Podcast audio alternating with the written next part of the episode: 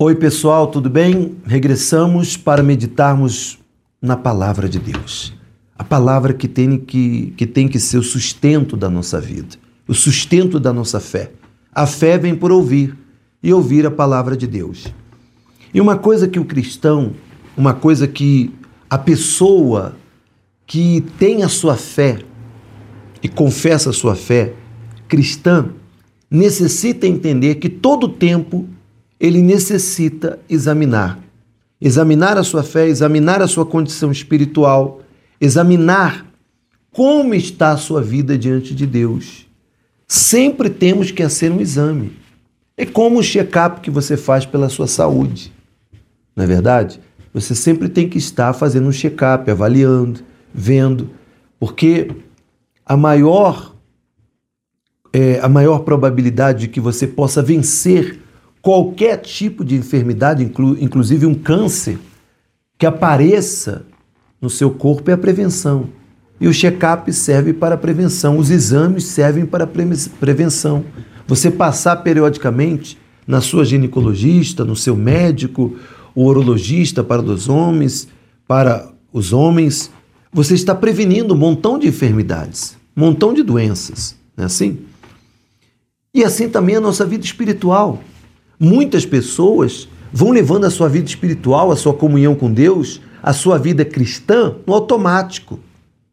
No automático, levanta pela manhã, fazem as suas orações, agradecem a Deus, medita ali no versículo da Bíblia e tal, já sai para trabalhar, já sai para estudar, já sai para isso, para aquilo, regressa à noite, toma a Bíblia nas suas mãos, cansado, cheio de sono, faz uma oração rápida e vai dormir. Será que isso seria suficiente? Será que isso é suficiente? Ou apenas meditar e, e ouvir a palavra de Deus quando você vai na igreja, quando você está ali congregado na igreja, ou quando você está participando num grupo? Não.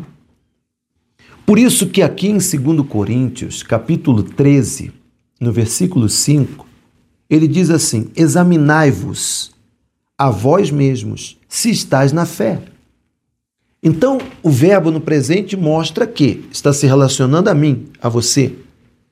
Nós sempre temos que examinar, sempre temos que fazer um exame, uma avaliação da nossa fé, da condição da nossa fé, da nossa condição espiritual. Ele diz: provai-vos, provai-vos a vós mesmos.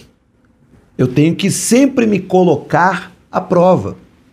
Sempre tenho tenho que estar provando a minha fé. Aí ele diz: ou não vos conheceis a vós mesmos, de que Jesus Cristo está em vós, está em vós, a menos que estejas, estejais reprovados. Então, se a pessoa está em Jesus Cristo e Jesus Cristo está na pessoa, ela tem que avaliar a sua fé, avaliar a sua condição espiritual sempre está levando a sua fé a subir de nível. E o que faz a sua fé subir de nível? As provas, as tribulações, os problemas, as dificuldades, os desafios, os desertos.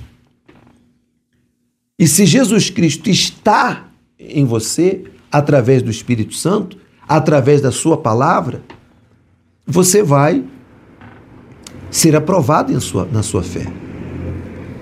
Tem até um comentário que eu achei muito interessante: o cristão nunca está livre da necessidade de se examinar continuamente. Ou seja, eu tenho que examinar minha vida, não é só quando chega a Santa Ceia. Normalmente você escuta do pastor que quando chega a Santa Ceia, faz o exame da sua vida. Não só na Santa Ceia.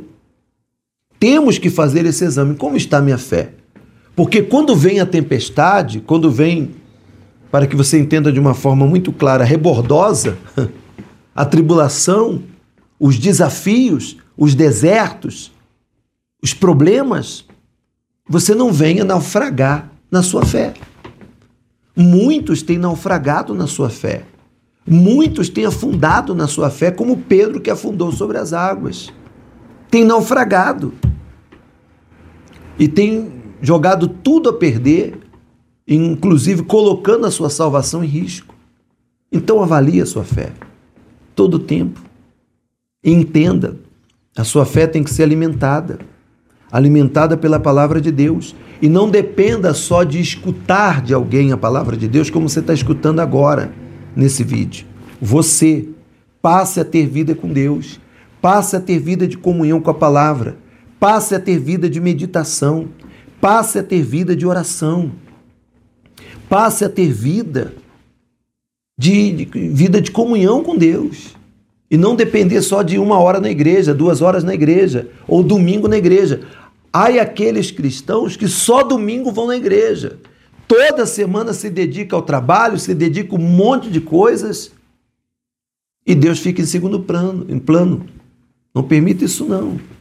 Porque quando você menos imaginar ou menos esperar e você pensa que a sua fé está preparada para receber aquele desafio que é cair na fornalha de fogo, como caiu Sadraque, Mesaque e Abidineu, e ali você vai se dobrar, ali você vai se render, ali você vai se postrar diante do diabo, diante do problema.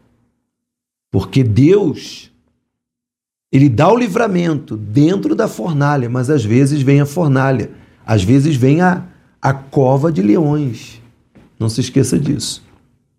Deus não impediu Daniel de não cair na cova dos leões, mas ele fechou a boca dos leões. Por quê? Porque Daniel estava em oração.